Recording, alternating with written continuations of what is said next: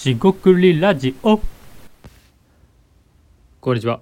しごくりラジオの大橋です。今回もしごくりラジオを始めていきたいと思います。今回ですね、褒められログということで、褒められるログを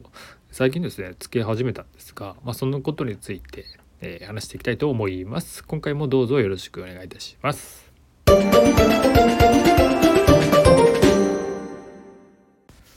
はい、しごくりラジオの大橋です。今回ですね、褒められログ、褒められると、褒められると、えーログですね記録というのをまあもじった造語なんですがもう僕が考えた造語なんですがそのことを、まあ、取り組みですねに話について話していきたいと思います。まあこれ何かというと、まあ、褒められるってことで褒められたですね僕自身がま褒められたというか、ま、評価を受けたとか、まあ、その感謝の言葉とかですね。えーっと基本的に人からですね。僕自身が褒めた言葉ではなくえー自画自賛ではなく人から褒められたってことを記録していくと。でこれなんでそんな記録してるかっていうとまあモチベーションの維持とかもあるんですけどその、まあ、落ち込んだりとかですね、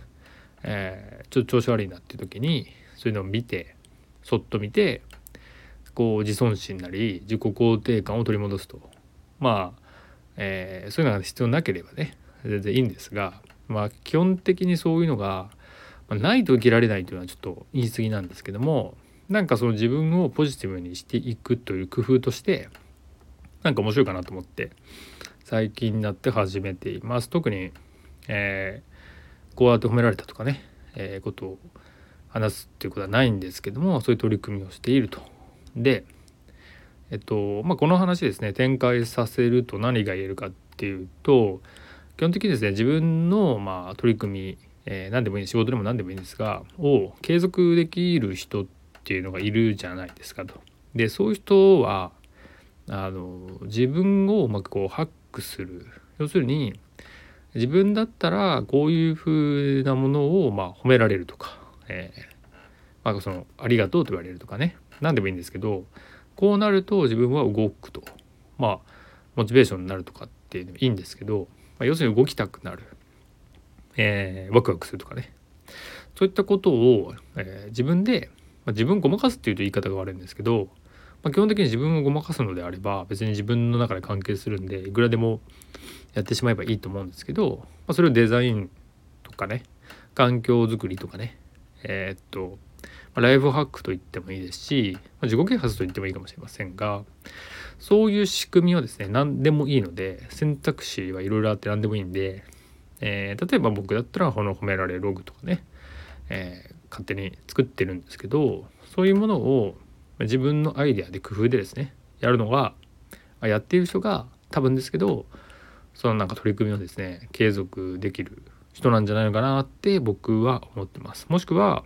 そういう記録とかねせずに、えっとまあ、感覚でも直感でもいいんですけど行動派の人は、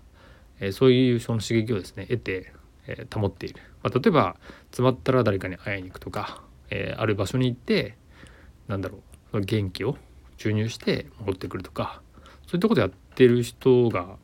いるんじゃないかなと思ってましてそれはもう、えー自分のやり方といいますかね選択肢や環境づくりであるんでこのやり方がいいとか悪いとかはないんですけど自分が、えーモチベートされる。動機づけされるというですね、えーことをうまく取り入れてる人はまあそういう取り組みがですね持続されるんだよなっていうことをふと感じたので話してみました、えー皆さんはどのような動機づけですよねモチベーションを保つためにやってることなどありますでしょうか？そんなことがあればまた教えてください。今回は簡単ですが以上となります。食ラジオ大橋でした。今回もお聴きいただきましてありがとうございました。失礼いたします。